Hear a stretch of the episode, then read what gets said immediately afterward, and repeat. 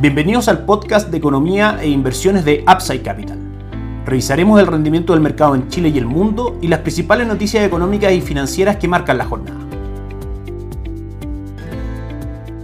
Muy buenos días, ¿cómo están ustedes? Miércoles 4 de octubre de 2023, soy Ramiro Galeano, fundador de Upside Capital. Les doy la bienvenida a otra edición más de mercados en Upside Capital. Vamos con la revisión de mercados, comenzando por el dólar peso, que entre lunes y martes ha acumulado una alza de 23 pesos al cierre del día de ayer, que fue en 917,50, subiendo durante la jornada de ayer 8 pesos. Esto se ve principalmente a dos factores. En cuanto a factores internos, en primera instancia el IMASEC, que conocimos el día lunes respecto al mes de agosto, donde se muestra una contracción mucho más fuerte de lo que esperaba el mercado, debilitando por supuesto nuestra economía y por supuesto debilitando las cotizaciones del peso chileno, que es la cara visible de nuestra economía frente al dólar, es decir, haciendo que el dólar tienda a subir en Chile. Por otra parte, ayer martes conocimos la encuesta de ofertas de empleo disponibles en Estados Unidos, que marcó muy por sobre lo que el mercado esperaba, de manera que eso denota un dinamismo importante en el mercado laboral, que podría finalmente ser un factor inflacionario y un factor también para que la Reserva Federal tenga una alza de tasas extra durante este año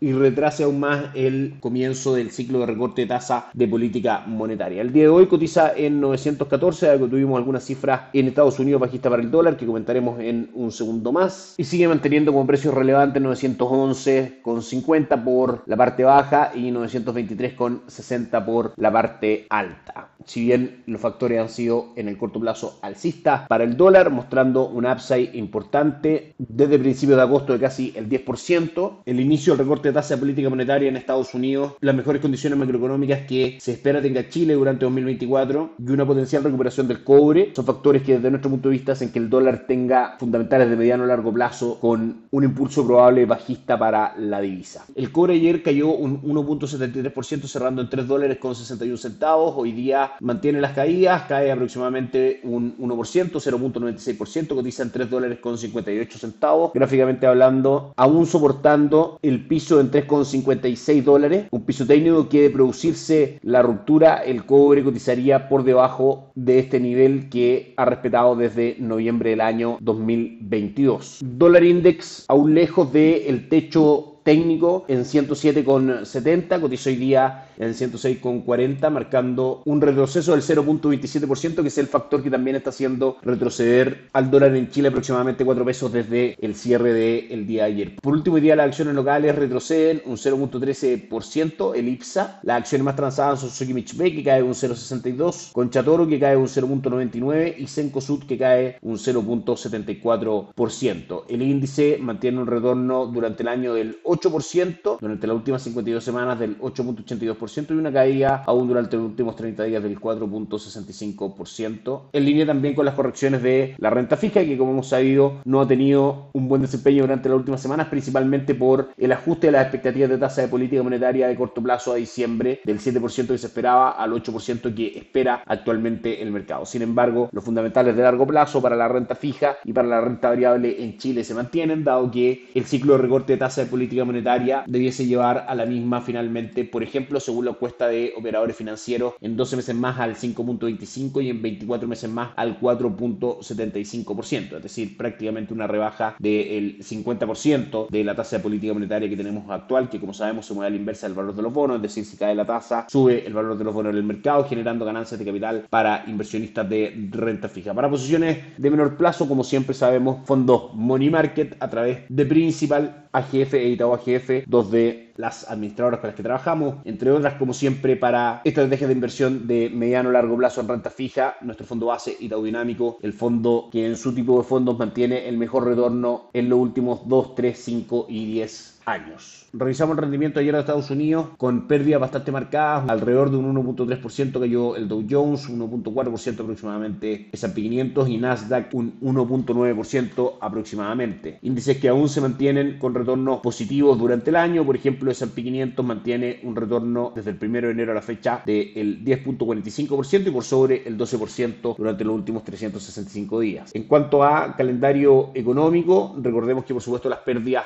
el día de ayer fueron como decíamos, por la lectura de encuestas de ofertas de empleo en Estados Unidos, que marcó muy por sobre lo que esperaba el mercado. El día de hoy tuvimos noticias inversas, partimos revisando en Europa, donde se publicaron los PMI, los índices de gerentes de compra del sector sector de servicio, donde destacamos los dos principales, Alemania 50.3 puntos, es decir, en zona de expansión por sobre los 49.8 puntos que el mercado esperaba, y el PMI de servicios de la zona euro 48.7 puntos de zona de contracción, pero por sobre también lo que el mercado esperaba. Esta misma medición se efectuó en Estados Unidos, donde la medición más relevante, el PMI no manufacturero del Instituto ISM, marcó 53.6 puntos en línea con lo que el mercado esperaba, pero por debajo de los 54.5 puntos de la medición anterior. Es decir, si bien todavía se ve una expansión en el sector de servicios de Estados Unidos, esta a lo menos en mediciones es menor a la mostrada durante el mes anterior. La noticia principal del día es el cambio en el empleo no agrícola ADP, finalmente la creación de empleo privado medido por la agencia ADP sube levemente solamente 89 mil puestos de empleo creados, muy por debajo de los 153 mil que esperaba el mercado y muy por debajo de los 180 mil del mes anterior. Cifras, por supuesto, nos referimos a la del empleo y a la del sector de servicios, que en general denotan, a lo menos en esta medición, un menor dinamismo en la economía de Estados Unidos, que podría ser un factor para que la Reserva Federal no se vea tan presionada a un alza de tasa extra de política monetaria en lo que queda 2023 y pueda comenzar pronto el proceso de recorte de tasa de política monetaria. Finalmente los mercados el día de hoy, Europa con resultados mixtos, bastante cercanos a cero, el DAX alemán avanza un 0.08% y el Eurostock 600 retrocede un 0.15%. Estados Unidos muestra un poco de optimismo el día de hoy, Dow Jones sube un 0.07, S&P 500 un 0.45 y Nasdaq un 0.95%. Que tengan una excelente tarde, nos encontramos mañana.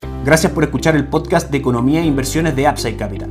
Te invitamos a visitar nuestro sitio web www.upsidecap.cl y contactarnos para brindarte una asesoría objetiva, sin sesgo y con una mirada global para tus inversiones.